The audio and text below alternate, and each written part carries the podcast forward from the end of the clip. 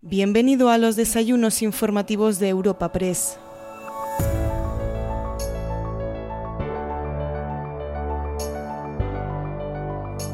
Comenzamos un nuevo capítulo de este podcast para ofrecerte el desayuno informativo celebrado este jueves 25 de enero con el presidente de La Rioja, Gonzalo Capellán.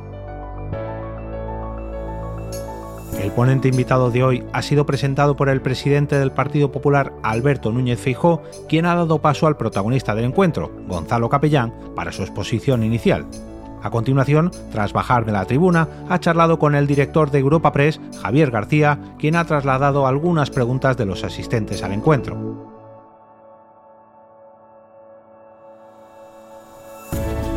Este desayuno informativo llega a tus oídos gracias al apoyo de Altadis, Cepsa, Ibercaja, KPMG, Telefónica y Veolia.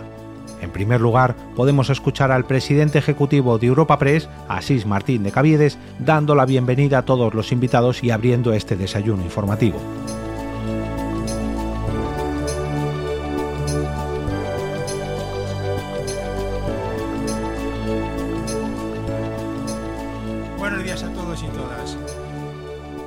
Presidente del Partido Popular, querido Alberto, señor presidente del Senado, Pedro, presidente del Gobierno de La Rioja, Gonzalo, ponente invitado de hoy, muchas gracias, querido presidente. Te he llamado por tu nombre, querido Gonzalo, por ser tú el protagonista de hoy y lo digo en nombre propio de Europa Press y de los patrocinadores.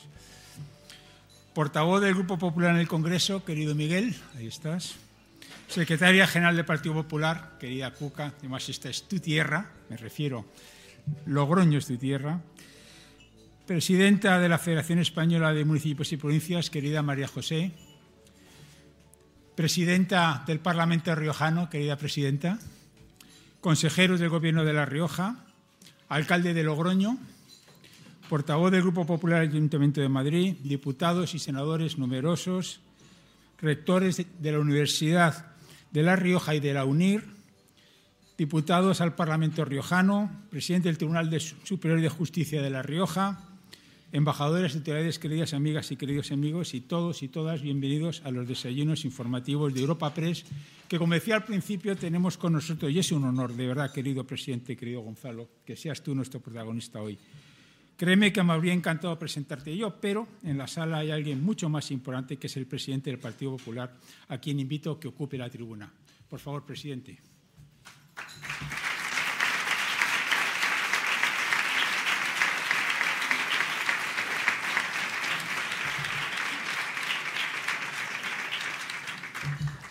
Muy buenos días a todos. Muchísimas gracias por su asistencia y muchas gracias a Europa Press, a los patrocinadores. Para mí es un honor estar en esta mañana presentando en los desayunos de Europa Press, que siempre es un lugar para la reflexión y para la conversación. Es un orgullo, digo, tener la oportunidad de presentar a un presidente autonómico de mi partido y además que sea él el que me lo pida. Es un doble honor. Pero debo decir que es un lujo, y remarco lo de lujo, contar en estos tiempos con un perfil como el protagonista de hoy. Y esto, insisto, no es una cortesía de presentador, sino que es verdad e intentaré acreditarlo durante la breve exposición.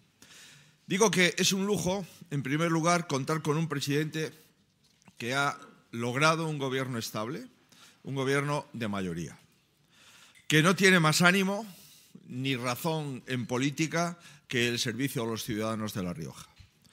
Porque el contraste con la política nacional, de atención a los intereses particulares, de regate corto y de sometimiento a las minorías, digo que el contraste del Gobierno de La Rioja con esta política nacional es abismal. Un gobierno no puede ser estable ni viable cuando su principal preocupación es salvar la votación de cada día, o cuando cualquier inversión o decisión tiene que estar supervisada por la minoría, o cuando depende de decenas de partidos, algunos rivales entre ellos, y por tanto tienen proyectos políticos antagónicos. Todo esto sucede en la España de hoy y al mismo tiempo, y de todo esto, afortunadamente, está libre La Rioja. Digo, en segundo lugar, que es un lujo contar con presidentes que defienden los intereses de su tierra y de sus ciudadanos, sin perder en ningún momento la lealtad al conjunto del Estado, sin pretender ser más que nadie, pero sin conformarse por ser tratado menos que nadie, y que no están dispuestos a callarse cuando la política de su país se ha convertido en un reparto de privilegios. Privilegios judiciales, privilegios económicos, privilegios territoriales. La comunidad autónoma más pequeña de España, como La Rioja, merece el mayor de los respetos. Y lo que se debe esperar de su presidente y de su gobierno autonómico es que no permitan que le traten como un territorio de segunda, con ciudadanos de segunda, que no se calle ante las injusticias y los atropellos que se suceden en el país y que gobierne pensando en el interés general de sus ciudadanos, no en el interés particular de algunos políticos. Y nuestro protagonista cumple lo que acabamos de referir a rajatabla. Habrá quien diga que es un presidente novato, pero ha demostrado que honra la confianza de sus ciudadanos desde el primer día y que es un presidente porque ha ganado las elecciones. Hay bastantes presidentes no novatos o alcaldes no novatos que siguen en el cargo después de perder las elecciones. Yo creo que merece la pena ser un presidente novato después de ganar las elecciones. Y en general, el Partido Popular, con sus presidentes autonómicos a la cabeza, está dedicándose a ser útil a los españoles. Pensamos en todos y trabajamos para todos. Pensamos en todos mientras en el Partido Socialista hay dos ciudadanos que están muy por encima de cualquier líder del Partido Socialista. Me refiero al señor Puigdemont y al señor Otegui. Y trabajamos para todos mientras el Partido Socialista pues, reparte privilegios y prebendas solo para algunos. Y desde el Partido Popular estamos construyendo una España que funciona mientras Sánchez se está apoyando en todos los que quieren una España que fracase. Y así nacen propuestas como la rebaja de impuestos a las rentas medias y bajas, el impuesto a la renta a las personas físicas, la rebaja de impuestos de verdad a los alimentos básicos, como el IVA de la carne, el pescado y la conserva, o el no incremento, al menos de momento, del IVA de la luz y el gas. Y así nacen propuestas como la de la selectividad o una EBAO común en España, armonizada entre las comunidades autónomas entre sí y después, si el Gobierno lo considera oportuno, allá ellos, también con las competencias del Gobierno central. O una reforma de la financiación autonómica que nazca de un consenso con altura de Estado y no de un chantaje contra el Estado. Y el último de los motivos por lo que creo que es un lujo el presidente de La Rioja es por su formación y por su trayectoria. Después hablaré de la política, pero ahora me detengo un momento en la formación académica.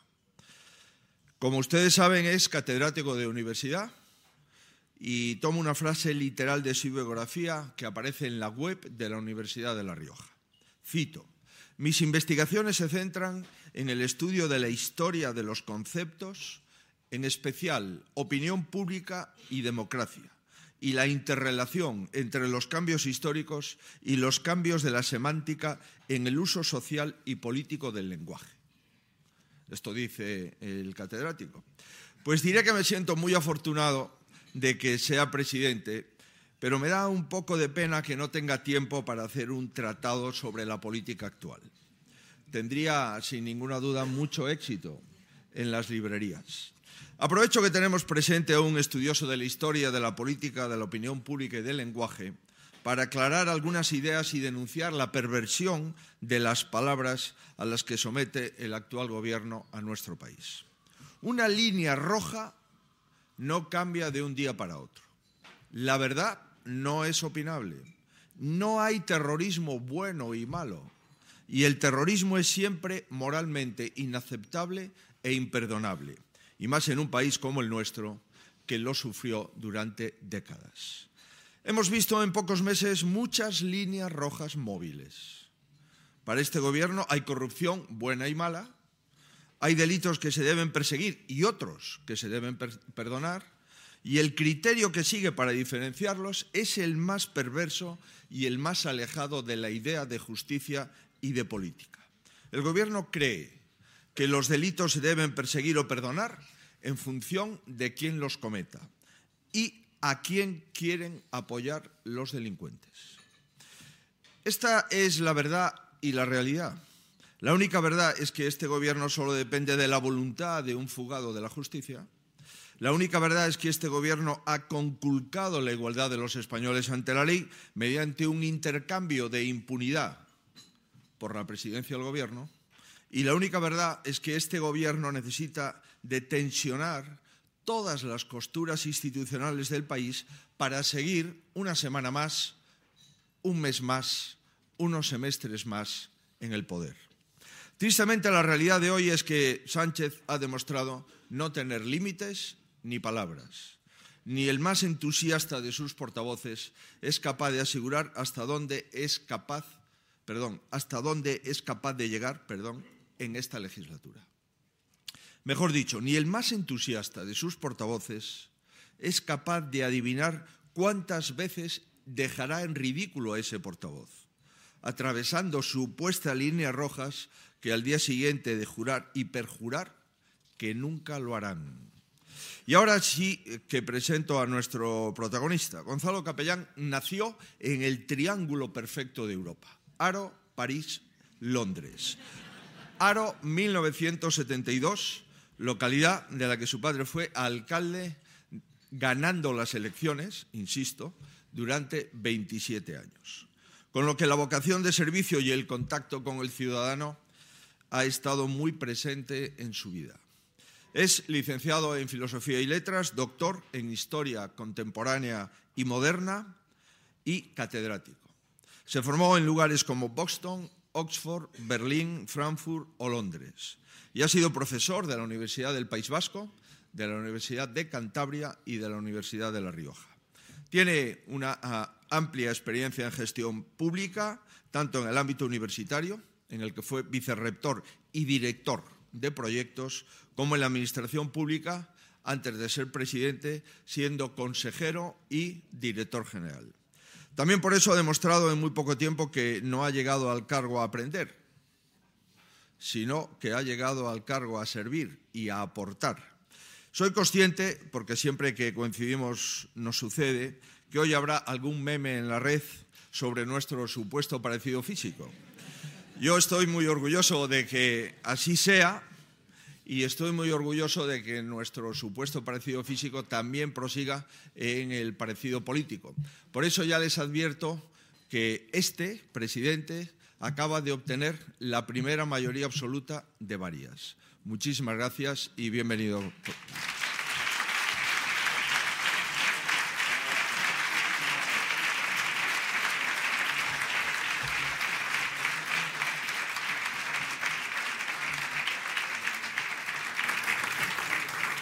Pues muy buenos días a todos.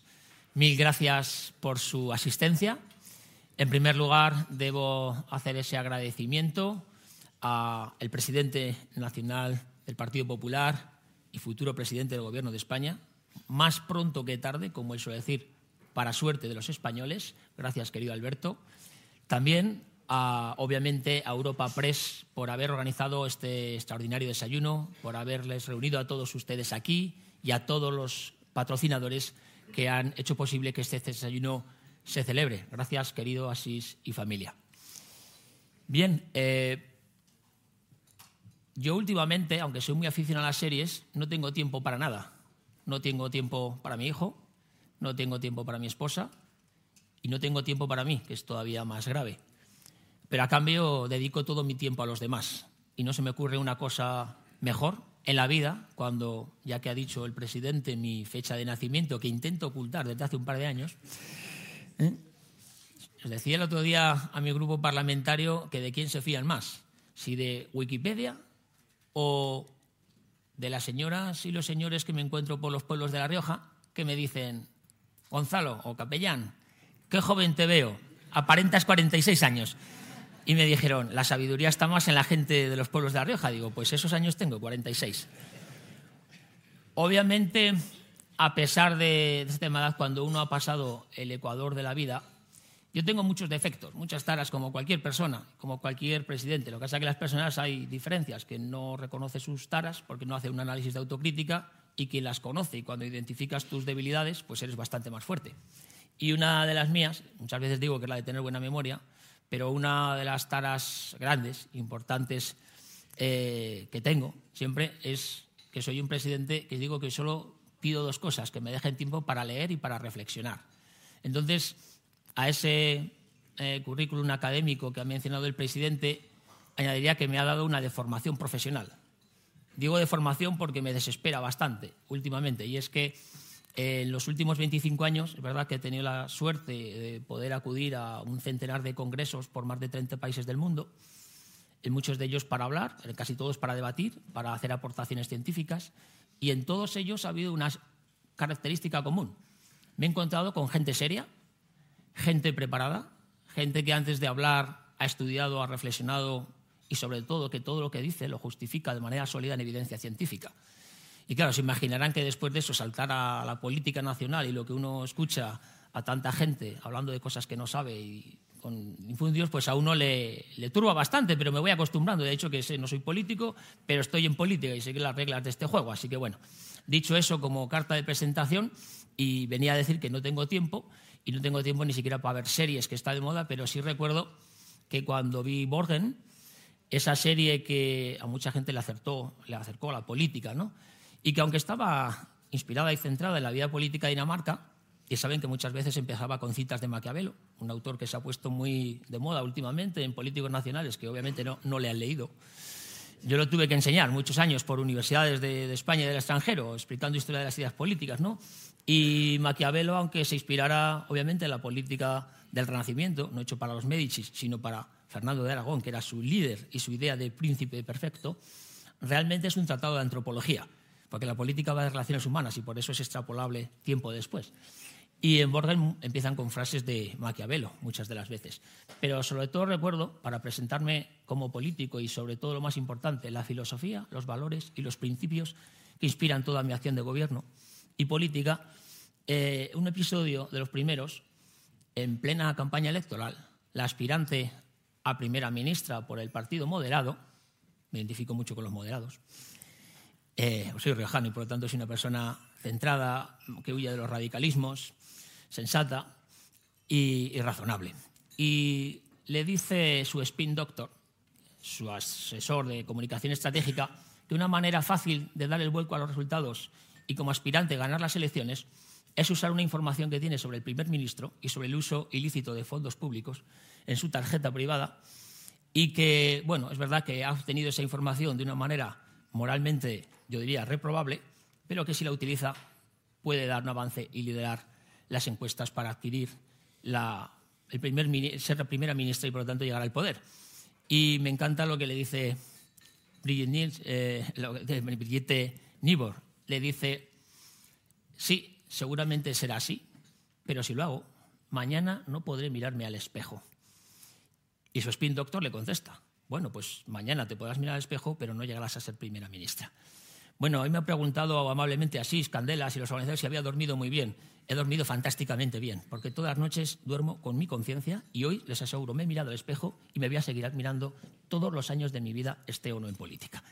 Eso es lo que yo pienso de la política y por eso todo lo que, cuando hice mi discurso de investidura, dije que toda la acción de este gobierno y el programa que ha salido del contacto con la ciudadanía y con los riojanos se inscribe, se dibuja en un pentagrama. Me gustan mucho los símiles y las metáforas porque la metáfora llega a donde no llega lo conceptual, explica a la gente cosas más allá del lenguaje. De hecho, ayer estaba en el Parlamento de La Rioja y hablaba de que desde la Moncloa se ha mandado un misil a La Rioja, luego lo recuperaré para cargarse el paisaje. Entonces, Oye, cuando lo he explicado así, la gente lo ha entendido muy bien. Pues eh, una metáfora muy, muy buena es el pentagrama. ¿no? La música viene desde los griegos, que es la sabiduría occidental, y por lo tanto hay cinco principios que se dibujan sobre ese pentagrama y toda la música de este gobierno y de nuestro programa se inspira en esos cinco principios. El primero, excuso decirlo, es la ética y la política. Cuando me presenté en Aragón, muchos pensaron que era un presidente bastante raro, al que se le entendía poco, y cuando en mis mítines por La Rioja hablaba de Maquiavelo, de Aristóteles, de Locke. Mm, pensaban estaba dando una clase en la universidad y que tendría muy pocas posibilidades de conectar con la ciudadanía y ganar unas elecciones, cosa que la postre no fue así. Pero es verdad que Aristóteles, que es el padre de la política moderna, en su tratado de la política, la política nunca estuvo distanciada de la ética. Por eso la política, que es la polis del ciudadano, siempre me ha interesado. Está denostada porque se lo ha ganado a pulso base de la acción de la política y los políticos durante muchos años, pero realmente la polis, interesarse en tus asuntos ciudadanos, los políticos, como digo siempre, que alguien critica a los políticos, para mí es la labor más noble del mundo, porque deciden y decidimos todos los días las cosas más importantes de cada una de las personas. Por lo tanto, es un ejercicio responsable, pero fundamental. Y por eso también decidí sacrificar mi tiempo y mis intereses a, lo más importante, que era intentar cambiar desde la acción. Es verdad que unos periodistas me preguntaron, oye, ¿no ha conseguido que mucha gente de la universidad, de sus compañeros, se sumen con usted eh, al gobierno y tal? Digo, ya, hemos debatido mucho, me han aportado muchas ideas, pero cuando algunos les planteé que dieran un paso, dije, no, nos quedamos aquí cómodamente explicando desde la cátedra, pero yo creo que eh, van a pensar ustedes que soy marxista, pero efectivamente, también la gente habla de Marx y no le ha leído. Yo creo que Marx dijo algo fundamental ya vale de filosofía, la filosofía y las ideas son para transformar la realidad y pasar a la acción. Por lo tanto, estamos en la acción. El segundo punto del pentagrama es la credibilidad. Y no me voy a extender porque nadie puede creer, pero no en la política, en la vida personal, en la vida de los amigos, en la vida de los negocios, alguien que hoy te dice voy a hacer esto y mañana no lo hace. Y te dice mañana no voy a, hoy no voy a hacer esto y va y lo hace. Bueno, la mentira sistemática pierde la credibilidad de las personas, no de la política, y por lo tanto eh, como se pueden imaginar, es una pérdida de tiempo en la vida dedicarte a la política sin credibilidad. La tercera es la cercanía. Y La Rioja es un territorio que por su dimensión permite que eh, realmente estamos cerca de la gente, estamos eh, al lado del territorio de los ciudadanos permanentemente, pero esa es otra de las cuestiones. La cercanía no tiene que ver solo con la distancia física, tiene que ver con un elemento fundamental. Mm, algunos me han preguntado que cómo he conseguido en siete meses cuando en septiembre de 2022 estábamos cinco puntos por debajo en intención de voto del gobierno de Podemos, Izquierda Unida y el PSOE en La Rioja, pues eh, les dije que yo creo que la clave del éxito, de verdad, hay que analizarlo, no hay nada simple, todas las cosas son multifactoriales, no hay monocausales, pero es verdad que creo y estoy convencido, lo sigo diciendo de hoy, que creo que lo conseguí porque hice todo lo que después de 10 años en la sociedad civil, preocupado por la política y por mi tierra, creo que hacían mal los políticos reales de los ciudadanos. Y les puedo dar mil ejemplos. Yo recorrí la campaña, eh, todos los municipios de La Rioja, uno pueblo a pueblo. Mm, creo que en mi diario de campaña y 500 cafés en siete meses en diferentes bares, restaurantes de, de toda La Rioja. Comí en más de 100 sitios porque quería conocer. Decían que en mis últimos 25 años 15 años los he vivido fuera de La Rioja, en tres comunidades autónomas, País Vasco, Cantabria y en tres países, Alemania, Estados Unidos e Inglaterra, y por lo tanto también decían que era muy difícil que alguien que no conocía La Rioja pudiera ganarse la confianza de los riojanos. Así que me dediqué a volver a, visitar mi tierra metro a metro, persona a persona, y conocer mejor mi tierra de lo que ya la conocía. Y en todos esos casos, todas las cosas que me planteaba la gente, sus inquietudes, sus preocupaciones, sus ilusiones, no tenía nada que ver con lo que generalmente estaba en el discurso político, ni en los debates de los parlamentos, ni en la política nacional, ni en la agenda mediática. Y puedo poner mil ejemplos, mil ejemplos. Desde el empresario que me dice que un joven ingeniero con 15 años de experiencia y brillante que se ha separado y que tiene dos hijos le pide por favor si le puede aumentar 50 euros porque necesita ir al gimnasio, desestresarse y salir y no le llega con la renta, que nos lleva inmediatamente a tomar medidas de eh, deducciones fiscales para todos aquellos jóvenes que practican en los gimnasios, para las familias que tienen niños haciendo escuelas. Desde el joven que me encuentra en una cafetería y me dice que me va a votar, y digo, ¿por qué si no me conoces? Y dice, porque acabas de adoptar una medida para desgravar las hipotecas desde enero de 2013 y ahora mismo estoy con el encarecimiento, el encarecimiento del precio del dinero y la hipoteca mensual hasta el cuello. Es lo que más me preocupa en mi vida. Y por primera vez encuentro a alguien que va a tomar una medida en un programa que a mí me afecta.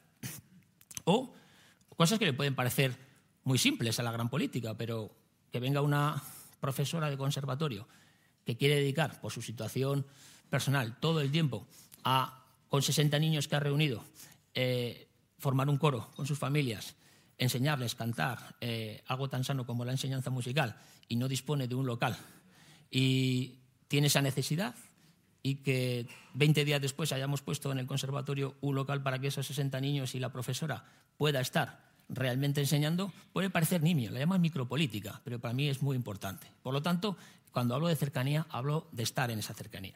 Porque cuando uno camina por Logroño y va por la calle San Antón de compras un sábado y sale de un portal un señor, se acaba llorando diciéndote que tiene un problema con su hijo con una discapacidad y no tiene plazas y se siente absolutamente desamparado y tiene un drama vital, ese señor no le importa casi nada de lo que estamos hablando diariamente en la política. Pero para eso es un problema. Entonces, la política está para resolver los problemas de la gente. Si la política no hace eso, la política no sirve para nada. A mí, desde luego, no me interesa esa política y podrán imaginar que cualquier persona sería bastante fatua si sacrificara su tiempo, sus energías y su vida personal, profesional y familiar para no hacer otra cosa que sea ayudar a la gente. Y todo eso, como se ha dicho también, lo aprendí de la cercanía de otro, de otro cuarto principio, que es el municipalismo. Es verdad que La Rioja es como un pequeño gran pueblo, ¿no? Y, lo viví porque, se lo dije al presidente que lo sabe, la primera vez que, que fui a Génova a un comité nacional, que haber publicado 100 artículos científicos, ir a congresos por el mundo o dar clases en la universidad no te ayuda nada en política, más bien te puede ayudar poco. Pero haber sido hijo de un alcalde durante 27 años de un pueblo de La Rioja te enseña la verdadera política. Y aquí hay muchos alcaldes, hay muchos eh, concejales, y cuando la gente denosta la política, se fija en la gran política. Pero como yo he vivido de lo más noble que hay la política, que son los concejales, que en cada uno de los miles de municipios de España dedican su tiempo en lo más directo que es enfrentarte al ciudadano, que siempre te generas problemas, pero quieren a su pueblo, trabajan y sacrifican su tiempo para mejorar a sus ciudadanos, para mí, cuando pienso en la política, pienso en esos concejales y pienso en mi padre y en uno de los mítines finales estaba en Calahorra y por la calle me pararon un matrimonio que me dijeron que habían conocido a mi padre y que vivieron en Aro unos años, tenían un hijo de siete años, que cuando iba todos los días paseando con su patinete se encontraba una parte de la calle, en Aro, entre la plaza principal, con unos volardos de hierro que le impedían seguir, se tenía que bajar y todos los días tenían peloteras con el pobre chaval que tenía que dejar el patinete. Y un día cuando iban, paseaba por, por enfrente, la acera de enfrente, el alcalde, que es lo que hace un alcalde, estar todo el día en la calle cerca de sus ciudadanos, y él le dijo, oye, pues ahí tienes al alcalde, vete a decírselo. Y el chaval fue y le dijo, pues me pasa esto. Y me dijeron los señores, la semana siguiente volvimos y ¿sabes qué pasó? Que no había volardos. Bueno, eso resume para mí todo lo que es la política. Esa es la política importante, la de el político que está cerca de los ciudadanos, atiende cualquier problema, le hace caso y además intenta resolverlo.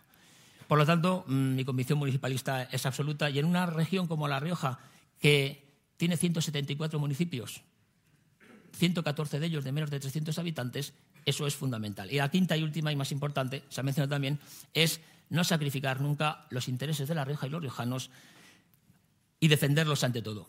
Yo estoy aquí ante todo porque los riojanos han confiado en nuestro proyecto político, en nuestro partido, en nuestro equipo y en mí. Y por lo tanto, saben los riojanos que jamás, gobierne quien gobierne, y lo sabe el presidente nacional del partido cuando venía en Logroño, lo dije públicamente, sea del color político que sea, si en algún momento toma decisiones que van en contra de los intereses de la Rioja y los riojanos, tendrá al presidente de La Rioja y a todo su gobierno enfrente, luchando y peleando para defender lo legítimo. Me debo a ellos y ese es el fin fundamental.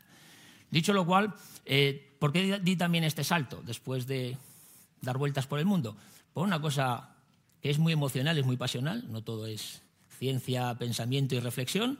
Eh, los seres humanos, afortunadamente, tenemos corazón, y ya saben ustedes aquello de que hay razones de corazón que la razón no entiende, y yo quiero y amo mi tierra, y por lo tanto decidí hace tres años volver de Londres y instalarme y desarrollar el resto de mi vida con mi familia en mi tierra, pero no porque había nacido en mi tierra, porque he conocido otras comunidades, tengo familia en otras comunidades y me he sentido muy acogido y he vivido muy bien en otras comunidades y países, pero eh, de esa reflexión de la distancia pensé que no hay mejor sitio del mundo para vivir con mayor calidad que mi tierra, La Rioja. Insisto, y lo digo no como una persona que ha vivido toda La Rioja dice qué bonito es mi pueblo, qué bonita es mi tierra, sino una persona que ha vivido casi todo el tiempo fuera en otros países y que piensa eso. Y por lo tanto, soy coherente que la decisión que yo he tomado creo que es la misma que puedo hacer. Pero creo que justamente tiene sentido seguir incrementando eh, el bienestar y todo el potencial que tiene La Rioja para que muchas otras personas como yo quieran y decidan instalarse y vivir y desarrollar, sobre todo en plena libertad y con las mejores condiciones de vida, su proyecto personal y vital en La Rioja. Y eso es porque eh, La Rioja también, muchas de las personas que están aquí conocen perfectamente La Rioja, otras no, y tengo que aprovechar para dar cuatro pinceladas de cómo es nuestra tierra. Lo digo de antemano, La Rioja es muy singular. Es tan singular, no se asusten, como Cataluña o el País Vasco. No voy a decir más por no exagerar, pero al menos tan singular.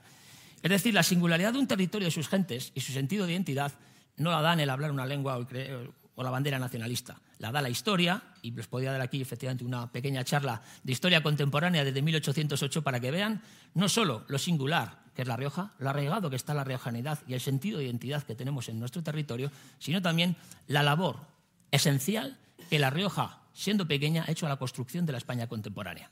Y solo por un dato, el político que más veces ha sido presidente del Gobierno de España en los últimos 200 años y en la construcción del Estado liberal parlamentario y constitucional moderno se llama Praxedes Mateo Sagasta y solamente implantó algunas cuestiones como la libertad de prensa, el sufragio universal masculino, y no voy a seguir con ellas, la libertad de asociaciones, etc. Bueno, La Rioja es un territorio que desde la lealtad institucional se cree que es una parte importante de España, al margen de que tenga 319.000 habitantes y tenemos la vocación de seguir siendo una contribución fundamental a España, que es nuestro país. A partir de ahí, la singularidad da que tiene unas características muy importantes también en su estructura socioeconómica. La Rioja tiene un peso fundamental de la agricultura y la ganadería. Es el 6,5% del VAP, que es el doble de la media de España y cuatro veces de la media de la Unión Europea. Tiene un sector industrial que es el segundo más importante en peso en la economía de España después de Navarra. Y tiene industrias maduras, consolidadas, fundamentales. Somos la tercera industria del calzado. Tenemos un importante sector de automoción. Somos la segunda industria y productores de champiñón del país. Y somos, debo decirlo, la principal y más importante en la producción del vino. Eh, la Rioja tiene una vinculación con el vino que va mucho más allá de lo socioeconómico. La Rioja, su identidad, su historia, su territorio están transidos por la importancia de, de las industrias vitivinícolas. La Rioja es, sin duda, la que aporta a los vinos de España prestigio internacional, calidad, reconocimiento y, ante todo, La Rioja este mismo año ha puesto 240 millones de botellas en todo el mundo con el nombre de nuestra región, con el nombre de Rioja. Y lo ha hecho asociado a la calidad y a la excelencia. Y como les he dicho que me gusta la evidencia y los datos, esto no es orgullo infundado de un riojano de la región por excelencia con nombre de vino, sino que todos sabemos que hay grandes prescriptores. El más prescriptor es obviamente Parker y su revista Wine Advocate. Y hay 27 vinos que a lo largo de la historia han conseguido esos 100 puntos Parker. Siete proceden de la denominación de origen Rioja que además es la denominación más antigua de España, querido presidente de la denominación, que el año que viene cumplimos 100 años. Pero más importante de eso, fíjense una comparativa. Si vemos que La Rioja ocupa el 1% del territorio de España en superficie y vemos cuántos enólogos y bodegas han conseguido mm, dos veces o más 100 puntos Parker, eh, el 42% han sido no de la denominación, sino de La Rioja, del territorio de La Rioja y riojanos. Eso les da un poco la dimensión, pero si vamos al informe publicado en enero eh, de este mismo año por Decanter, que es uno de los prescriptores a nivel mundial, ha reconocido este año a dos vinos españoles de 27 con 100 puntos. Esos dos reconocimientos, aquí nos acompaña uno de esos bodegueros, son los dos de la denominación de origen Rioja. Por lo tanto, está claro que el futuro del vino de Rioja, cuando esto se debate, es espectacular porque como un territorio que tiene a los mejores viticultores y a los mejores enólogos del mundo puede no serlo. Y además son viticultores que están en todo el territorio, desde Alfaro en la Rioja Oriental hasta San Vicente de la Sonsierra en la Rioja Alta, pasando por Logroño, donde María Vargas fue reconocida como la mejor enóloga del mundo, tenemos a los eh, elaboradores de 100 puntos Parker del vino. Y por lo tanto el futuro de Rioja va a seguir siendo fundamental para que los vinos de España y el mercado internacional reconozca la calidad de este país y de esta región.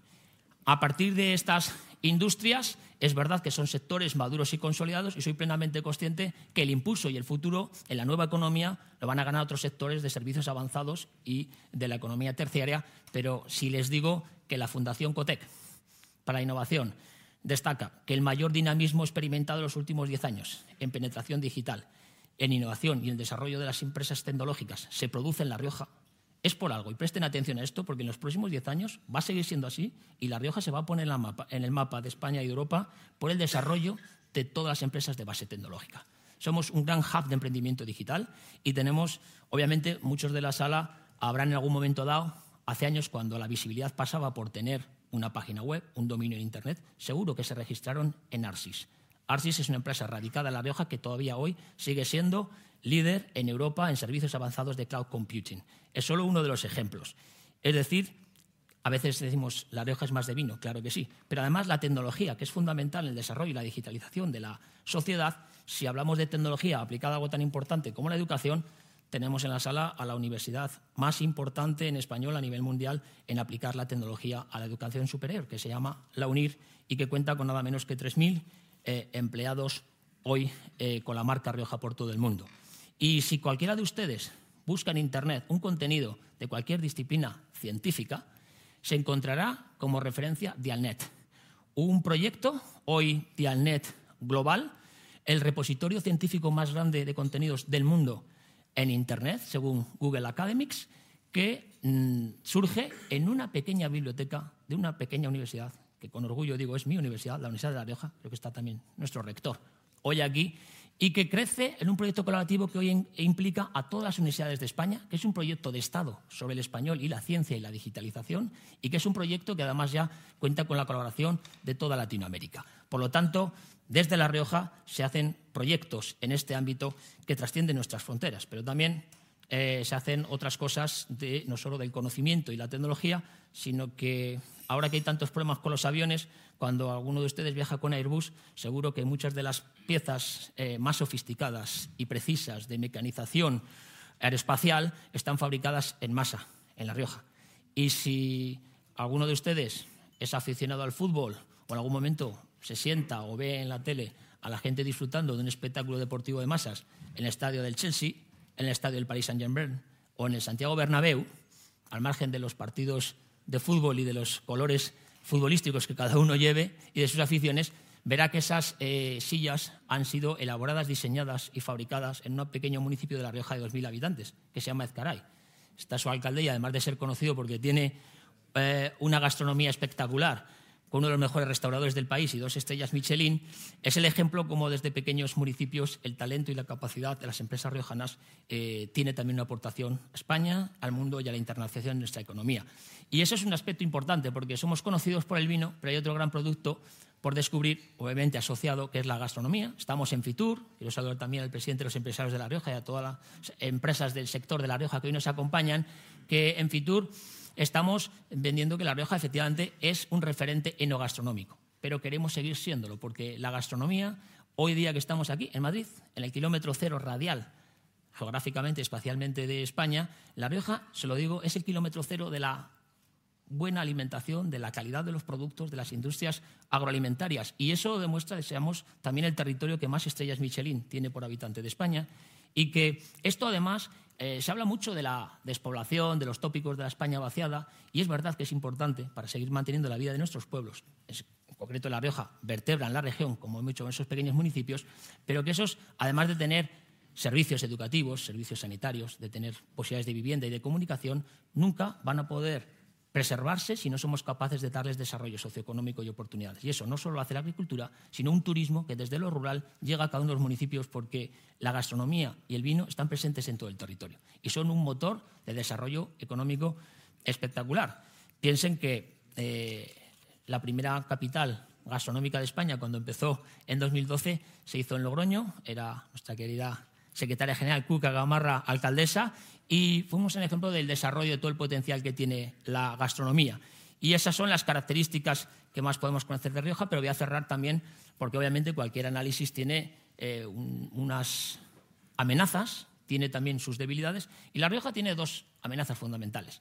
La primera no me voy a expandir en ella, porque lo llevo haciendo los últimos meses de reflexión y seguro que en el debate podemos profundizar, tiene que ver con las infraestructuras. Tenemos un déficit de infraestructuras que limita de manera inaceptable ya en 2023 el desarrollo socioeconómico, la movilidad de las personas de La Rioja, en primer lugar con la capital de España, que es Madrid, pero también con el resto del país.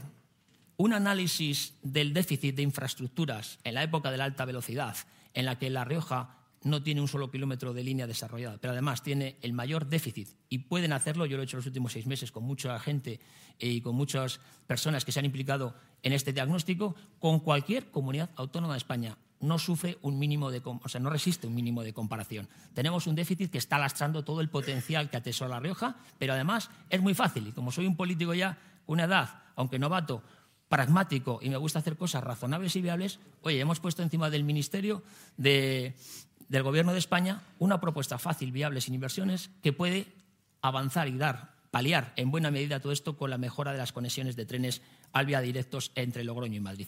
El segundo tiene que ver con el paisaje. El 35% del territorio de La Rioja está en la red Natura de España. Tenemos una riqueza de biodiversidad y de paisaje fundamental. Y si soy un político que piensa en lo micro y en lo inmediato, pienso también muy a largo plazo. Y lo decía usted en el Parlamento. Un gobernante y un buen gobierno tiene la obligación de pensar, oye, ¿cómo quiero que sea mi región dentro de 100 años? No agendas 2030, 2050 que pasan. No, ¿cómo quiero que sea mi región? Porque tengo la posibilidad, tenemos la capacidad de tomar decisiones ahora.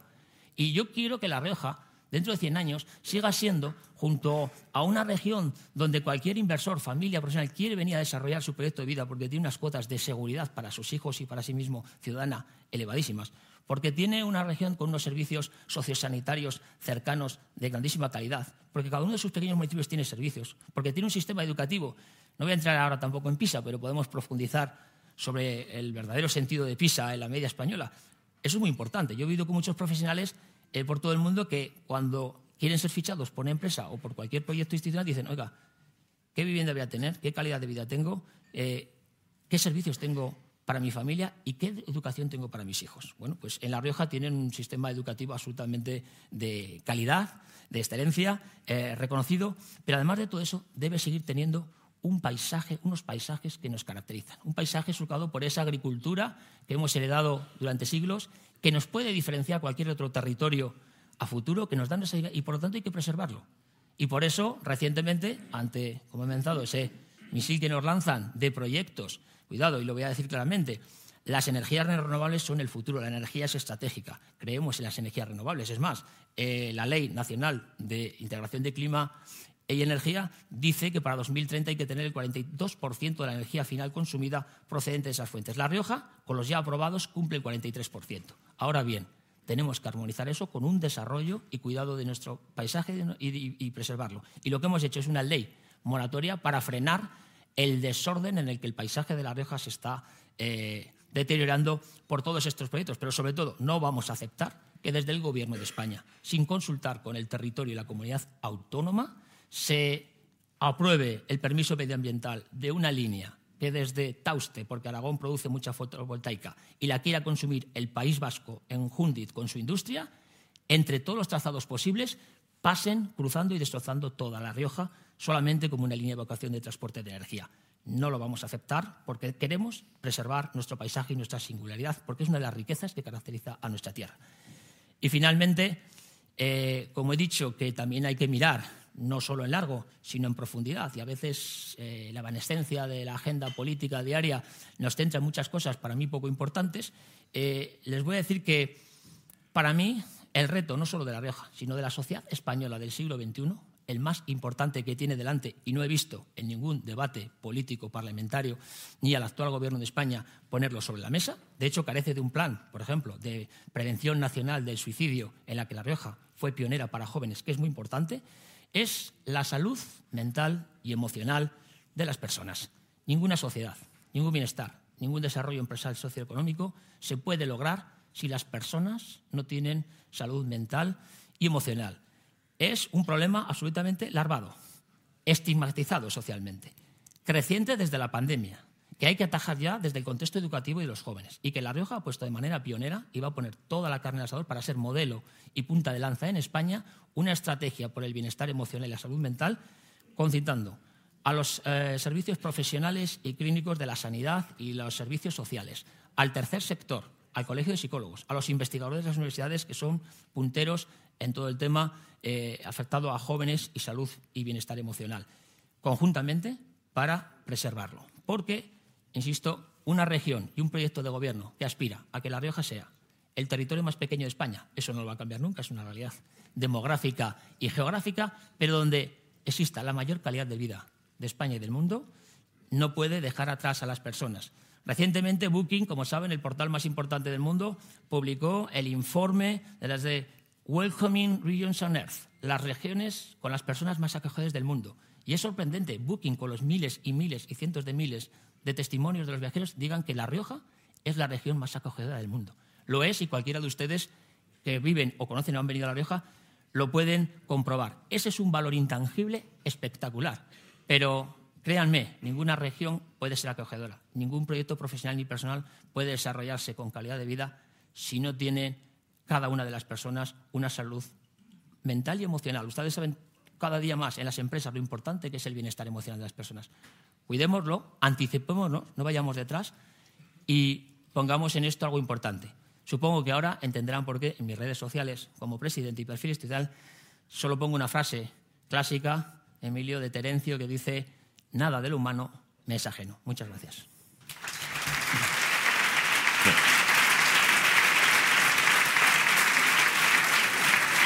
Muchas gracias, presidente.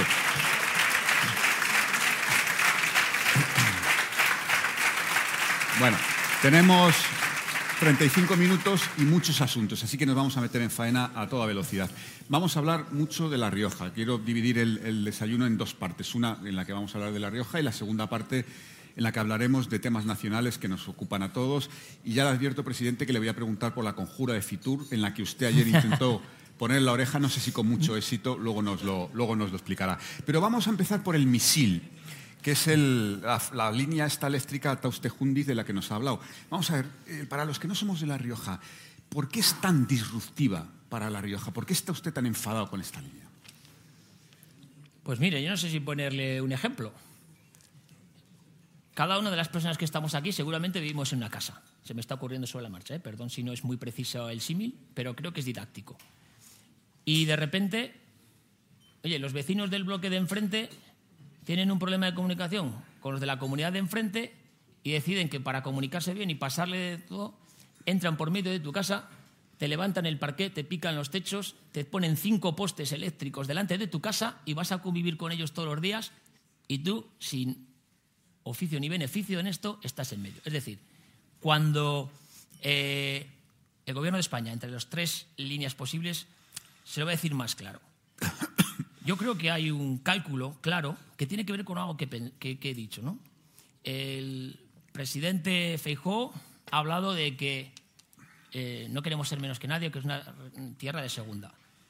Mire, es un ultraje que un territorio que está luchando por preservar una de las riquezas que tiene, que es su patrimonio y que pertenece a los riojanos y a su territorio, sea cruzado durante 80 kilómetros de este a oeste por toda La Rioja, con postes de evacuación eléctrica, sin consultar al territorio, destrozando e impactando en su calidad ambiental, en su paisaje, en su actividad económica fundamental, que es la agricultura, y que lo haga sin consulta para llevar eh, la energía al País Vasco. Y yo estoy seguro que si La Rioja, en vez de tener cuatro diputados, Dos los descuento porque, aunque lo ha votado en el Parlamento recientemente la ley para protección, nunca van a hacer algo diferente a lo que les dice Sánchez del Partido Socialista, aunque deteriore el territorio y vaya en contra de los, eh, bueno, de los intereses de La Rioja. Por cierto, nos acompaña la diputada de Izquierda Unida que votó a favor, esto no es una cuestión ideológica, de esa ley de moratoria porque sabe perfectamente y conoce el territorio, a los bodegueros, que eso es algo que es defender los intereses de La Rioja. Otros diputados, uno se ausentó y otros se abstuvieron.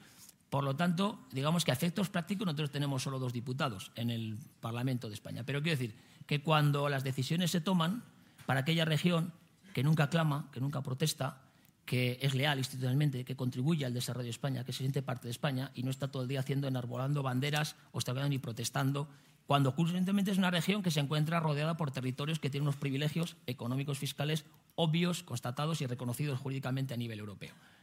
Oiga, mm, yo entiendo que si cabrea a los del País Vasco, le pueden poner en tela de juicio la estabilidad de un gobierno que se sustenta en pactos insostenibles con un montón de grupos políticos que defienden, como se dice aquí, sus intereses personales. Pero eso no se puede hacer con los territorios. Eso es un desbarajuste, eso es un despropósito y esa es la única razón. Estoy seguro que si La Rioja tuviera 15 diputados o simplemente 5 de los que dependiera el gobierno de España, ese proyecto no se hubiera aprobado. Pero esténse tranquilos porque afortunadamente las comunidades autónomas también tenemos nuestras herramientas, nuestra capacidad para oponernos a ese eh, proyecto, para paralizarlo porque no tiene ninguna razón de ser. Vale, pues vamos con eso. Creo que ayer mismo le mandó una carta a Teresa Rivera, la vicepresidenta, pidiéndole una reunión para tratar este asunto. ¿Hay ya alguna respuesta o todavía no? La mandó a la consejera de Agricultura y espero que tenga más éxito que yo, que le he mandado al ministro Oscar Puente una para Ahora- hablar de los ahora trenes. iremos para- Hace un mes y no medio y aún no me ha respondido. Sí, ahora, iremos con eso, pero por, por- por cerrar este asunto... No que- digo por medir si La Rioja es importante o no, no sé. digo. Eh, que por, por medir- por- por terminar con este asunto que usted ha calificado de misil y que yo sé que le tiene muy preocupado. Entonces, si, si no se o sea, si el proyecto siguiera adelante, ¿cuáles son esos recursos que tiene su comunidad para paralizarlo? Bueno, lo digo. Eh, a ver, el símil de. Ayer lo dijo en el Parlamento, dice, uy, se ha radicalizado usted, que es un hombre prudente y moderado en el Parlamento hablando de un misil. Pero mire, es que a mí, aunque todos tenemos nuestro, eh, nuestro temple, pero me enfadan ciertas cosas, como escuchar a un diputado del Partido Socialista de La Rioja diciendo que, oiga, que en vez de criticar al Gobierno de España que ha aprobado la ley, que estamos intentando eh, oponernos y demás. Y yo lo que dije, oiga, aquí no confundamos nunca la víctima con el verdugo. Eh, quien pone un escudo antimisiles para protegerse de esta medida que destroza nuestro territorio y nuestro paisaje es el gobierno de La Rioja.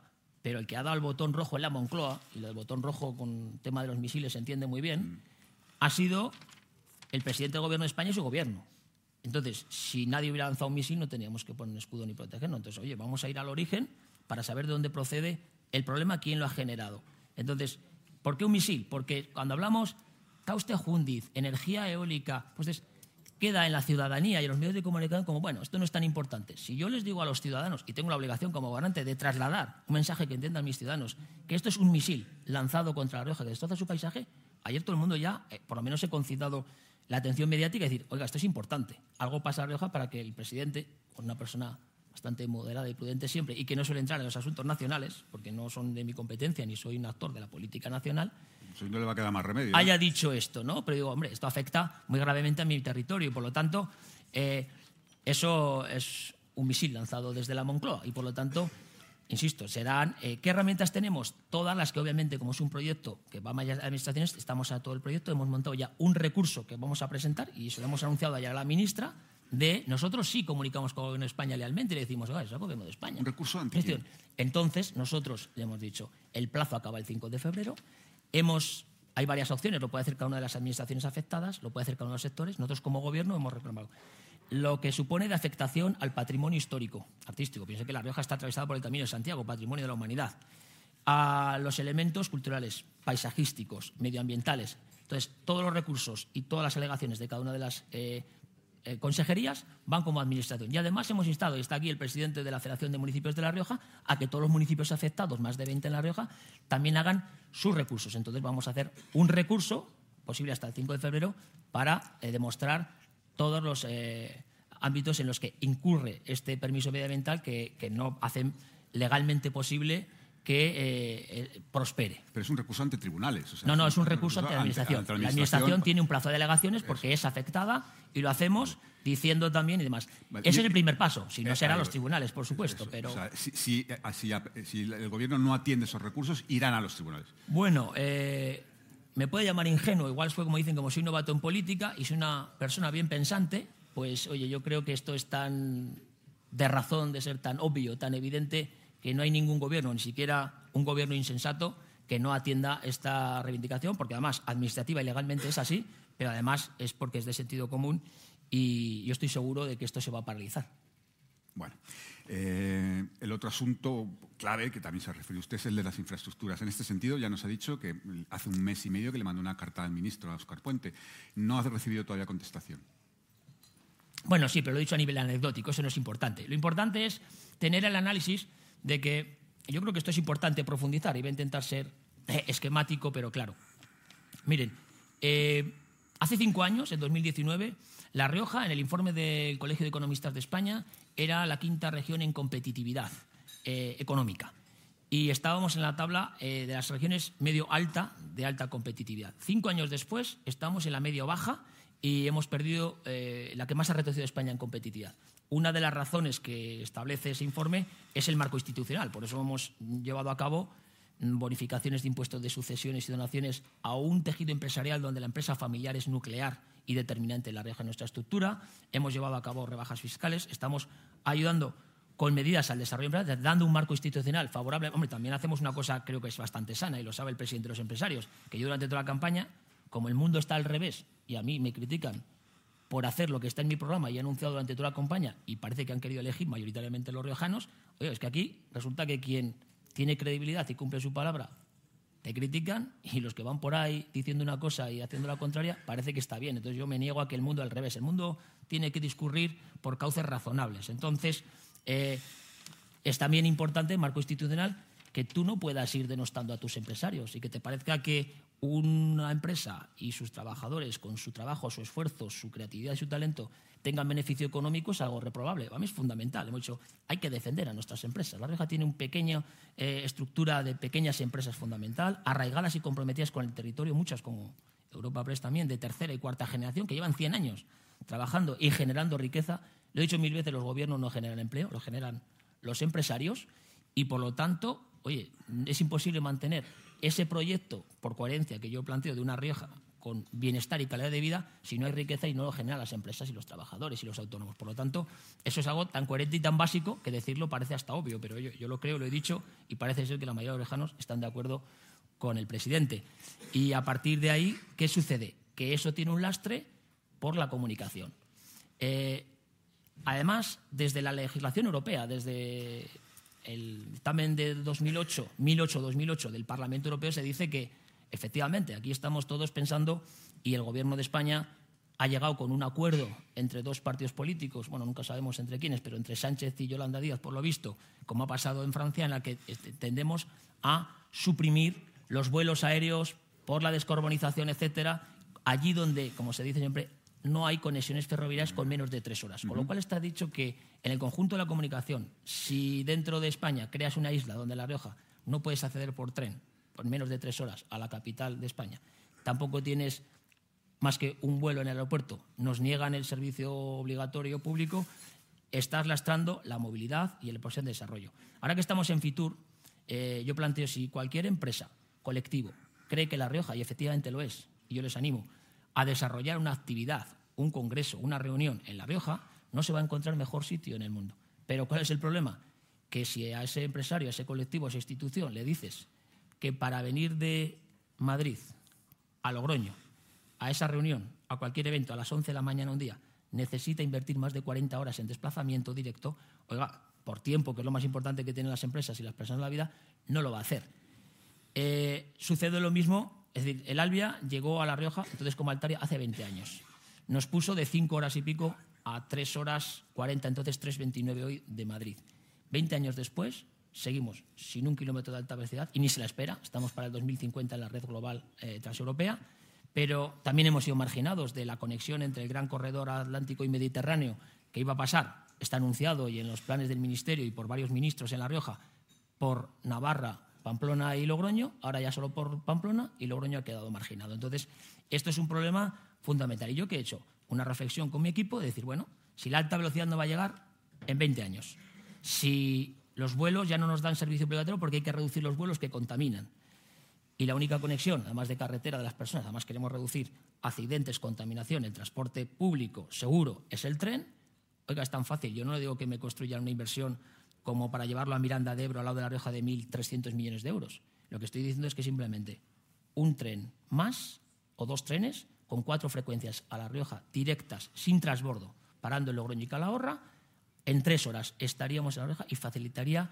la movilidad y acabaría dando un avance importante al desarrollo de las empresas y de las personas con La Rioja. Eso es de justicia, es razonable, no pido nada, pero mire, hoy solo cierro que como los riojanos también son gente razonable y prudente que no protesta, he leído en el periódico una carta de un lector que dice, es que los riojanos no nos movilizamos, es que en Salamanca acaban de plantear que les lleven más trenes y la gente se ha movilizado, está dando guerra, incluso yo he leído una noticia del Ministerio que los trenes que sobren irán a Salamanca. Oiga, es que estamos hablando de que las regiones están peleando por la hiperconexión, porque ya tienen conectividad, y los que estamos infraconectados nos quedamos sin nada. Oiga, es que aquí tiene que haber un gobierno que tenga visión de Estado, que tenga equilibrio con los territorios y que un déficit histórico tan importante hacia La Rioja se solvente, porque estamos lastrando todo el potencial que tiene nuestra tierra. Pero, eh, presidente, como esto no depende de usted, depende del Gobierno central, si es relevante la contestación que le ha dado el ministro Oscar Puente. ¿Qué contestación le ha dado a esa carta? no, dicho, todavía no he contestado, pero no es importante porque creo que conocerá, como lo he publicado por todos los lugares, lo ha hecho. Bueno, además fíjese que cuando hablamos de intereses de región, yo creo que hay cosas que a veces no se valoran, ¿no? hemos hablado que tenemos una denominación de origen Rioja de 100 años de antigüedad, pero por encima de eso, de todo su valor y su potencial, en un país que va hacia la desvertebración, donde ya no hay proyectos comunes, donde el gobierno encima y el Estado, que es el que tiene que ordenar solidariamente ese desarrollo conjunto del país, sin visión de país, resulta que tenemos una denominación de origen que une al País Vasco, a Navarra y a La Rioja. Eso en estos tiempos, en este país, es un proyecto que tiene un valor espectacular. Es decir, cuando estamos hablando de vertebrar el territorio y cuando hay proyectos conjuntos, eso es lo importante. Pero fíjese, este proyecto ha ido a debate al Parlamento de La Rioja. Todas las fuerzas políticas de cualquier político están de acuerdo con mejorar las infraestructuras de La Rioja y del déficit que existe. Ha ido al diálogo con los empresarios y con los sindicatos. Y aquí está el presidente de la FED y los sindicatos de todo signo y los empresarios están de acuerdo con el gobierno que esto es de interés máximo y urgente para La Rioja. Los medios de comunicación de todo tipo de La Rioja están a favor. Hay un consenso absoluto aplastante de diagnóstico. Este es un déficit y de mejora. Y fíjese, es que estamos hablando que simplemente es poner dos trenes, cuatro conexiones. Yo he puesto sobre la mesa una propuesta viable, razonable e inmediata, no hay que esperar al 2050. En el primer semestre de 2024, si hay voluntad política y sentido de Estado, de responsabilidad y de valorar las limitaciones que tiene La Rioja, esto está resuelto. No requiere ninguna inversión. Es fácil y acometible. Pero le tengo que insistir, ¿tiene ya alguna respuesta del gobierno? No, digo que no, no tengo respuesta, nada, pero nada, ¿no? no, ¿Y la espera? O sea, que, que... Hombre, ¿cómo no la voy a esperar? Yo creo que cualquier ministro del Gobierno de España, cuando el presidente de una comunidad para un tema urgente, importante, donde están todos los municipios, todos los partidos políticos y todos los agentes sociales y económicos, le trasladar, mínimamente tendrá que renunciar, o recibirme, tendré que trasladar esa propuesta, que es lo único que voy a hacer, que está medida en frecuencias, horarios y soluciones, y tendrá que dar una respuesta. Vale. Que entendamos los riojanos y los españoles, ¿eh? porque esto Vale. afecta a todo el mundo. Presidente, permítame porque que hay le- muchos españoles que quieren venir a La Rioja y también, o sea, no afecta a La Rioja. Todos los que quieren hacer cosas en La Rioja y aprovechar sus oportunidades están limitados de conectarse con La Rioja. Insisto, yo lo he hecho, pero reto además, porque estamos todo el día oyendo reivindicaciones de trenes de muchas comunidades, que cualquiera haga un estudio exhaustivo, comparativo, entre la situación de comunicación por tren de cualquier comunidad autónoma de España y sus capitales de provincia y lo compare con La Rioja. El resultado es demoledor. Vale. Presidente, casi tipo test, ¿eh? tres, tres asuntos relacionados con la Rioja, tres proyectos que desde hace tiempo andan por ahí un poco en la nebulosa a ver cómo están y luego ya nos metemos en temas nacionales. El primero es el, el Valle de la Lengua, que es un proyecto, en fin, que lleva mucho tiempo y que no acaba de concretar. ¿Cómo está eso? Nunca se concretó. Era un humo vendido y el humo sabe lo que pasa, se disipa por los aires. Entonces, yo lo denuncié desde fuera cuando no tenía información, porque se gestionó desde una fundación. Mire, yo voy a ser telegramático. Llegan los fondos Next Generation y un gobierno nos vende que es la gran oportunidad de transformación del territorio a futuro. Yo lo creo y lo son, lo eran, si son bien empleados. Se crea una fundación para la transformación que tiene cuatro proyectos estratégicos de La Rioja. La Enoregión, el Valle de la Lengua, la Ciudad del Envase del Embalaje y el territorio digital. Viene el presidente del gobierno de España, Sánchez entonces, como ahora, y lo presenta con la anterior presidenta del gobierno de La Rioja. Y resulta que cuando llego al gobierno, porque esa fundación, cuando se le pide desde el Parlamento, se dice que no da cuentas y no hay ninguna de fondos públicos europeos, ninguna eh, accountability, de una rendición de cuentas, ni siquiera a los representantes de los partidos políticos en el Parlamento, y me encuentro que en esa fundación, uno, creada para generar fondos necesarios, ha gestionado cero euros fondos Generation. Eso es un despropósito. Dos, para uno de esos proyectos, que es la fundación, crea otra fundación para el envase y el embalaje en Calabria, que nunca existió una ciudad fantasma, que nadie vio. Yo se lo dije a, a la presidenta del gobierno durante toda la campaña. Oiga, enséñenos a los riojanos algo material, tangible que podamos ver de los fondos necesarios en dos años. Nada, nunca pudo ver nada porque no había nada. Entonces, claro, la venta política y el papel aguanta lo que aguanta, pero la realidad es la que es. Y cuando es, como digo, una tierra pequeña que los ciudadanos pueden verlo, no hay nada. Y por lo tanto, cuando has hecho unos proyectos que no han tenido fondos de nada y no se ha desarrollado, ¿qué hemos hecho? Redefinirlos y el Valle de la Lengua es hoy un proyecto que mm, creo que lo ha visto todo el mundo. Yo estaba con el ministro Escribá dándome la mano y hemos dicho que vamos a desarrollarlo porque el ministro me lo dijo. Oye, dos años, esto, el, el tope es diciembre del 26, si somos ágiles y apostamos por ellos, aquí no se ha hecho nada, hay que avanzar. Nos hemos puesto manos a la obra y lo hemos redefinido en términos razonables y hemos definido el proyecto para que sea. Porque cuando he hablado de Dialnet y de la ciencia en España, no se olvide que entre las contribuciones, si queremos hacer una a, a España, es las primeras palabras escritas del español. O sea, una lengua que hoy hablan 600 millones de personas en el mundo, que tiene unas industrias y una aportación al PIB enorme y que La Rioja se ha cuidado no solo desde su nacimiento de preservarla, promocionarla y debe seguir esa línea y queremos ser referentes en todo lo que es el desarrollo de las industrias del español. ¿Qué es esto el Centro este de Industrias del Español? ¿no? Ahora lo hemos llamado, lo hemos rebautizado con algo razonable eh, industrias del español y, seguir adelante. El otro asunto ni le pregunto porque ya la descarta usted, que es la ciudad del envase y el embalaje. No existe. No existe la ciudad fantasma. La ciudad, fantasma. La ciudad nunca existió. Y, el tercer... Creo que está aquí la alcaldesa de Calahorra y no creo que encontró ningún vestigio, ¿verdad? Bueno, sí ha encontrado en tres meses que nos hemos puesto que ya está. Pero mira, eh, otra símil muy fácil. Un proyecto en el que hay la construcción de una ciudad, luego lo llaman solo un centro, y en el que te tienen ayudas de 6 millones de euros por cuatro ministerios y llegan las máquinas y el equipamiento científico para desarrollar desde el ámbito del envase y el embalaje los productos a razón de más de 500.000 euros cada máquina, que recibo nada más entrar el gobierno en julio, empaquetadas, y no hay ni centro ni lugar donde ubicarlas y enchufarlas. Y yo puse un símil también que los ciudadanos se enteran muy fácil. Es como si usted dice que se va a comprar y hacer una casa y primero se compra la lavadora, la, la vajillas y el frigorífico, los tiene parados y no tiene ni siquiera dónde ubicarlos y conectarlos. Un despropósito de la mala gestión y del mal gobierno. Y el tercer asunto que yo también llevo escuchando mucho tiempo, que no termina de concretarse, es la enorregión. Bueno, aquí hay muchos bodegueros y personas. Yo fíjense que dicen, cuando no tenía información porque no se daba cuenta público y nadie sabía, yo preguntaba a los empresarios y se dice, ¿alguien sabe de los fondos europeos? Nadie sabía nada.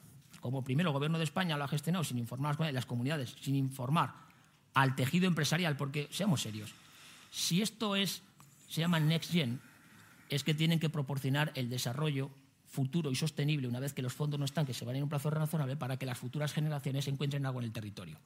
Ese no ha sido el planteamiento porque no se ha hecho nada de eso. Pero yo simplemente hice un test, igual con en Calahorra, estaba la, alcaldesa, con 40 empresarios de, la región y de, la zona, diciéndoles, oye, ¿a alguien le interesa la ciudad de envase del embalaje? y ninguno dijo que ni les hubieran contactado ni les interesara. Entonces yo, por deducción lógica, como soy filósofo y no tal, dije, obviamente este proyecto no interesa y no se ha contado con los agentes principales que pueden luego sostenerlo. En la Norregión yo me he reunido con decenas de bodegueros y siempre le pregunto a alguien, ¿ustedes saben lo que es la Norregión? ¿Alguien se puso en contacto con ustedes para hacer la Norregión? Fíjate, se lo digo yo. Se hace un encargo a una consultora externa para decirnos a La Rioja lo que tiene la de Norregión.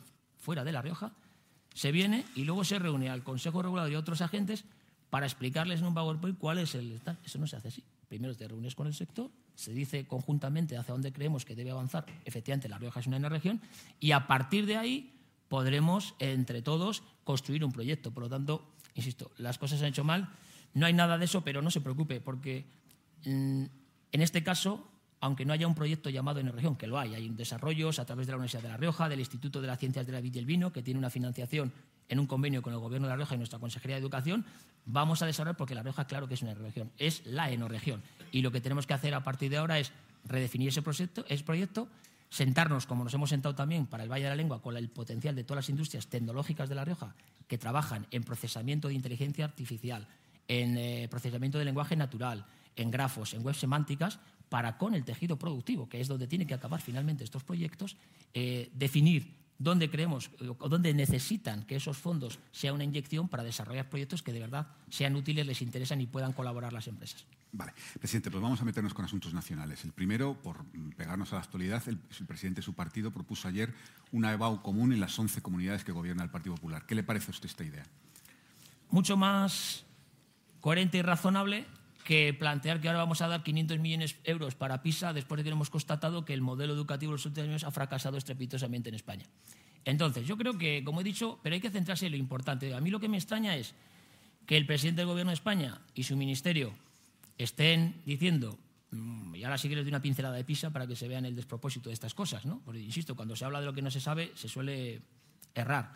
Entonces, mm, yo, y aquí hay dos rectores, Hice un informe detallado y trabajé mucho la LOSU como universitario porque me afecta cuando se aprueba la ley del sistema universitario español. oiga, es una ley que tramita, aprueba el gobierno, obliga a las universidades, si quiere cumplir la estabilización del personal eh, investigador y docente, si quiere pasar a que las figuras de los contratados de profesores asociados sean estables y de otra manera a una financiación que no lo digo yo, lo ha dicho en diciembre la Conferencia de Rectores de España, requiere y necesita 830 y pico millones de euros de financiación. Entonces, esto pasa desapercibido, tienen que dar la voz los rectores. Oiga, es que usted no puede hacer una ley que obliga a las universidades cuya suficiencia financiera tenemos que garantizar las comunidades autónomas que tenemos transferida a la educación superior en España, que con total solo afecta a 1.200.000 universitarios que están formando de manera superior en las más de 70 universidades españolas, sin memoria económica y sin financiar. O sea, que antes de hablar de 500 para tal, lo primero que tiene que hacer es asumir las obligaciones que tiene en materia educativa el Gobierno de España en una ley que aquí están los rectores. Claro, es que ponemos las leyes, pero ahora cuando estamos haciendo los presupuestos las comunidades autónomas, a mí lo que me plantea mi universidad, imagínase las comunidades que tienen varias universidades, que simplemente para cumplir con la ley y para hacer lo que manda la LOSU, necesita un millón de euros de financiación extra, pongamos, por ejemplo. Claro, entonces, ¿yo qué hago como gobierno cuando el gobierno de España no ha sentado en la conferencia de política superior educativa y no ha dicho cómo va a solucionar esto y cómo va a asumir lo que él nos obliga por ley a hacer a las comunidades que tenemos la competencia económica? ¿Qué voy a hacer? de traer un millón de euros, de invertir en, la educación de La Rioja porque alguien ha hecho una ley sin poner la memoria en los medios. Es que eh, ahí es donde me gusta profundizar y las cosas. Y yo no he visto un gran revuelo mediático ni grandes debates políticos sobre esto. Y esto es fundamental. Y de, PISA no, no lo voy a contar más, porque, vamos, primero hay que saber analizar PISA. Estamos viendo que efectivamente la media de los alumnos españoles de la educación obligatoria de cuarto de la ESO en las competencias básicas, que son matemáticas, eh, lectura y ciencias han bajado estrepitosamente. Llevan haciéndolo mucho tiempo con este marco legal, pero hay que leer PISA. Yo le hago una lectura. Es decir, cualquier docente, cualquier educador en España, en La Rioja, en Estados Unidos, en Japón, en China, en Finlandia, en Sudáfrica o en Chile, sabe hoy que el fin de la educación es identificar las capacidades diferenciadas, capacidades múltiples que dice Howard Gardner, o, según Sir Ken Robinson, el gran eh, referente de la pedagogía moderna, es identificar las capacidades personales de cada alumno y ser capaces de desarrollarlas en su óptimo. Si ese es el fin de la educación y PISA mide en qué manera tienes competencia, puedes hacer algo con lo que sabes a la edad de 14 años después de la educación obligatoria, es también hay que mirar que esa media procede de los niveles. Primero porque entre que La Rioja, que está siempre en el top, en las cinco mejores de España, tenga 493 puntos en competencia matemática, o otra comunidad tenga 500 o 490, no hay ninguna diferencia de nivel educativo, en primer lugar, porque hay seis niveles educativos. Pero sobre todo, cuando miran los datos en profundidad y no lo titulan, no he visto ningún medio eh, a nivel nacional titulándolo, ¿cuáles los niveles 5 y 6, que son de alto rendimiento y excelencia de los alumnos de España, es decir, donde el sistema educativo ha sido eficaz para detectar no solo las capacidades de que nadie se quede atrás, sino también los que tienen unas capacidades y competencias tengan su máximo. Oiga, La Rioja es la que más de España, con un 10% de alumnos que consiguen los niveles 5 y 6 de PISA, muy por encima de la OCDE y la media europea. Oye, eso es importante a mí para evaluar mi sistema. Mi sistema sabe sacar de aquel que tiene dificultades, que, no se quede atrás y consiga un rendimiento, pero oye, también las personas que tienen unas capacidades, generemos gente con todos sus talentos de excelencia. Ese es el tipo de lecturas que hay que hacer. Con eso yo me siento cuando quieran y hablo con el gobierno de España, si les parece, de, educación y de PISA. Y de entonces cómo financiamos y si esos 500 millones van a servir para algo o, o no van a servir para nada. Bueno. Eh, presidente, la conjura de Fitur. ¿Cómo se enteró usted de esa reunión y qué escuchó exactamente? Yo me infiltré. Ya, ya, ya, lo sé. Eh, lo sé. Permítame que. Eh, bueno, he visto hoy una foto de un periódico y me corta. Yo me reconozco por el perfil, así un poquito, como diciendo, oye, La Rioja aquí no pinta nada, no. Ahora, en serio, yo siempre, como digo, igual que pasa con lo del misil, intento analizar los procesos y no caer, incurrir, como digo, que procedo de la filosofía y del pensamiento, pues en el silogismo, ¿no? silogismo ya sabemos aquello que decían, que si decimos que eh, los hombres vuelan y Sócrates es un hombre, acabamos con la deducción lógica inevitable de que Sócrates vuela. Presidente, pero concréteme un poco. Voy a la mayor. Es que se me escapa. No, no, es que voy a la mayor. Voy a la mayor. Nunca me gusta asumir, y lo saben tampoco en el Parlamento, una, un dictum, una frase, algo que ya implica una trampa en ello, eh, o algo. decir, yo, yo puede, uno puede calificar las cosas como quiera, pero yo no sé qué conjura. Yo vi a cuatro presidentes de comunidades autónomas con los que tengo amistad, con Paz que había estado tomando incluso un café y con Adrián Balbón previamente en un stand, es público y se ha visto en, tal. Estuve con mis compañeros de comunidades autónomas y por lo tanto estuve en ese y muchos días hablando. Yo estaba allí, yo no, que sea una conjura, no tengo datos y evidencia para saberlo. Era una mm, charla entre presidentes que yo escuché y me escuché, me gusta. Yo estaba de oyente, ¿no? no sé si hubo invitado, no sé si los demás fueron con invitación o no, a mí nadie me invitó, pero estábamos ahí, hablamos y, tampoco me echaron ni me dijeron, La Rioja no puede estar aquí. Hablamos no, pero, pero, presidente, no hace falta ser experto en lenguaje corporal para ver que no estaban muy contentos con que estuviera usted ahí. Bueno, pues a mí, ya digo, insisto, yo estaba muy contento de estar con mis compañeros chavales de Fitur. Yo siempre puedo hablar por mí, por los demás no sé lo que sintieron. ¿Qué, ¿qué escuchó? ¿Qué, se dijo exactamente? ¿Qué escuché? Pues que los presidentes estaban hablando allí de temas que preocupan a sus comunidades autónomas. Y bueno, pues hablo de la financiación autonómica también, sí. pero bueno, más allá de Pero le digo una cosa, yo, como sale el tema, porque es como el trasfondo de todo esto es la financiación económica, yo entiendo que el gobierno de España que tiene ahora una oposición, porque como bien ha recordado el presidente Feijóo, no ganó las elecciones, eh, las ganó el Partido Popular, y como además en muchas comunidades muy importantes de España y de manera mayoritaria en las elecciones autonómicas eh, ganaron gobiernos del Partido Popular, intente buscar eh, ante esa oposición en muchos temas fisuras, divisiones y demás. Pero mire, es lo mismo. Si lo que estamos hablando es de un informe de FEDEA que dice cómo están financiadas las comunidades. Ya ha sacado unos puntos, ¿no? Y entonces estamos viendo, este tiene el 100, este el 90. Y con eso queremos generar una discordia de la financiación, de nuevo creo que no es serio. Mire, eh, las cosas importantes de España y de la financiación que afecta a nuestros territorios, las comunidades se hablan, y lo hemos dicho siempre, en los órganos colegiados y oficiales que hay para ello. Se hablan en la conferencia de política fiscal entre los consejeros de economía, se sientan los criterios, se discuten y se habla. No se habla ni en los pasillos de Fitur, ni se habla en los pasillos del Congreso, ni cuando de repente el gobierno de España dice que a Cataluña le va a condonar deuda. Eso son cosas de chisgarabis, no son serias la política. Le digo, yo vine aquí, soy una persona seria. Por lo tanto, está, calificando de chisgarabis a sus compañeros? No, no, no, al presidente del gobierno de España he dicho. No ah. se puede decir que. y a decir eh, unilateralmente, fruto de un acuerdo que una comunidad autónoma va a tener cuando nace de deuda. Todas esas cosas, de manera arreglada, se discuten en los órganos que tiene el Estado para hacerlo con los representantes del Estado, que somos los presidentes, cuando quiera también convocarnos a los presidentes de, las comunidades autónomas, y si no, en su defecto a los consejeros, porque hay órganos para ello, que tienen que debatirlo. Pero concluyo con ello, porque también alguien puede hacer esa lectura de FDA. Yo no acepto ese informe, porque es parcial. Cuando alguien quiera saber el grado de financiado, mira, hay dos cosas, una reflexión rápida, de verdad.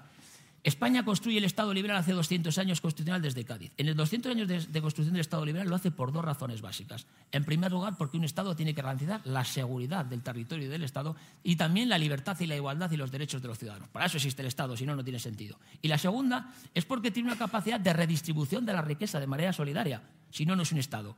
Entonces, si un Estado considera que todo el mundo tiene que tener el 100%, entonces, la inteligencia artificial podría gobernar si no necesitamos Estado. Pero sobre todo, muy importante, cuando alguien quiera poner una balanza, todos los criterios a computar en la financiación real que reciben, que pongan en esa balanza no solo las entregas a cuenta, etcétera, sino la inversión en infraestructuras. Porque si hay comunidades que tienen líneas de comunicación de AVE que permiten su desarrollo económico y se han invertido miles y miles de millones del Estado y La Rioja ha recibido cero en 30 años, oiga, perdone, yo lo quiero poner en la balanza y entonces hablamos de financiación. Pero por terminar con este asunto y por ponerlo negro sobre el blanco, presidente, o sea, ¿usted qué le parece, que más allá de la broma de la conjura, que es un término muy periodístico, que todos, todos sabemos, ¿usted qué le parece que haya comunidades del PP que estén buscando soluciones eh, individuales al margen de una posición común ante la reforma de la financiación autónoma? A mí me parece que la misión de cada presidente de la comunidad autónoma y nuestro presidente ha sido presidente con mayoría absoluta que le han dado sus ciudadanos durante varias legislaturas, sabe que todo presidente, y lo he dicho, yo voy a defender siempre los intereses de la Rioja los riojanos, como lógico, pero insisto, lo que yo creo es que nada mm, de lo que se haga, a ver, mm, nos entretiene a todos, llena titulares y yo entiendo que hay que alimentarse entre la acción política y los medios, lo digo así de claro, pero eh, lo vuelvo a repetir, yo siempre tendré en cuenta, a mí me han dicho, ¿cómo se posiciona con lo de Cataluña? A ver, me parece, le he dicho Chiso Galavín, me parece poco serio decir una cosa tan importante para el conjunto del Estado en un acuerdo entre partidos y tal. Pero yo siempre he dicho, mire, cuando yo vea en un órgano oficial, en un documento oficial acordado, debatido con las comunidades, cuál es la financiación, si, qué tipo de deuda compensas, cómo nos afecta a los demás y tal, oye, me pronuncio, pero estar todo el día, ¿verdad? Gastar mi tiempo y la importancia. Eh, yo si fuera un ciudadano riojano, no tendría una buena imagen de mi presidente si está en los debates nacionales hablando de cosas que son habladurías y tal. A mí me gustan las cosas serias. Cuando sobre un documento haya en los órganos competentes un debate, La Rioja estará allí, La Rioja debatirá y La Rioja acordará y La Rioja buscará la defensa de sus intereses, como las demás comunidades autónomas. Es la obligación de cada presidente. Vale, terminamos con dos últimas cosas. Eh, la penúltima, ¿qué le parece cómo va el proceso de enmiendas a la ley de amnistía? No creo que lo más importante sea el proceso de enmiendas. De nuevo, Bueno, lo siento, a mí lo que me parece, forma de introducir el tema. Me parece eh, otro nuevo despropósito que en España se esté tramitando por esa vía una ley de amnistía. Vale. Y la última, presidente, usted se califica, lo ha dicho aquí, como moderado y prudente. ¿Qué le parece que un dirigente de su partido diga que el Tribunal Constitucional es el cáncer de la democracia? Pues miren, es que se me olvidó decir otra característica mía que es que soy neoestoico. ¿Verdad? Como, oye, yo creía que las personas que hablaba de Grecia y de los griegos, gente sabia, porque efectivamente no tenía tecnologías dedicadas todo el día a pensar y a reflexionar sobre las personas, sobre la vida, sobre el mundo, eh, resulta que parecía que citar a los clásicos era antiguo, pero ahora en el mundo norteamericano, anglosajón, en, parte de Occidente, ante la vida tan trepidante y rápida que está deteriorando la calidad humana, que es lo importante de todo, la gente se ha hecho neoestoica y valora el tiempo. En los estoicos, eh, yo los leo mucho, me ha encantado leer también a todos los gurús ahora del neoestoicismo y tienen varios principios, pero los dos son muy importantes. ¿no? Comparto con mis amigos, en, eh, como ya no nos vemos, pues nos compartimos por el grupo de WhatsApp, mis amigos de la infancia de Aro, un libro que es el diario de los estoicos y cada día eh, nos mandamos, nos cruzamos la página de lo que pienses en el día de los estoicos, que está muy bien, ¿no? Y como digo que todos los días me gusta leer y pensar un poco, pues dicen los neoestoicos que hay dos cosas fundamentales. Una, el equilibrio. El equilibrio es fundamental. Habla en el Parlamento de la Armonía, ¿verdad? El cosmos, los griegos decían que estaba en equilibrio. Nos estamos cargando el equilibrio del cosmos, por cierto, pero bueno. Y por lo tanto, la sociedad tiene que reflejar ese equilibrio. Por lo tanto, yo creo que la persona, para vivir sana, tiene que estar en equilibrio, en bienestar, si queremos ahora emocional. Y por eso soy moderado, soy equilibrado, intento serlo todos los días. Y dos, que no te afecten lo que hacen los otros, que cada uno eh, responda de lo que hace sí mismo. Si bastante tenemos con la tarea, y más yo como presidente, de ocupaciones, de preocupaciones, de dar cuenta de mis acciones. Oye, que unas estarán bien, otras mal y algunas regular. Eh, pero siempre con la mejor intención y con el propósito de ayudar a mi tierra a crecer y a construir un proyecto de futuro.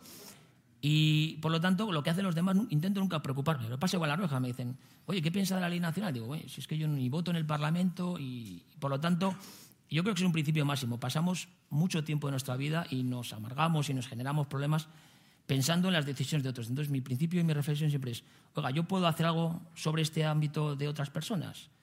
Probablemente no. Entonces, intento concentrar toda mi esfuerzo y energía en preocuparme de lo que yo digo y lo que yo hago. Entonces, de lo que yo hago, cuando quieran me preguntan y les doy la explicación, por qué, pues, lo intento explicar. Y estarán de acuerdo, no estarán de acuerdo, creerán que es un infundio o estará más o menos razonado, pero de lo que hablan el resto de personas del mundo, de verdad que no, no, nunca comento ni intento preocuparme de nada. Madre mía, presidente, a ver cómo sacamos un titular de esta última contestación. Hombre, un presidente no estoico, eso yo. El presidente de La Rioja es un neoestoico. En fin, presidente, un placer y un honor tener con nosotros. Muchas gracias. Muchas gracias. Despedimos esta entrega de los desayunos informativos de Europa Press invitando a todos nuestros oyentes a descubrir el resto de episodios de este programa, así como los distintos podcasts de nuestra red a través de europapress.es barra podcast. Recuerda que puedes encontrar todos ellos en las principales plataformas de podcasting.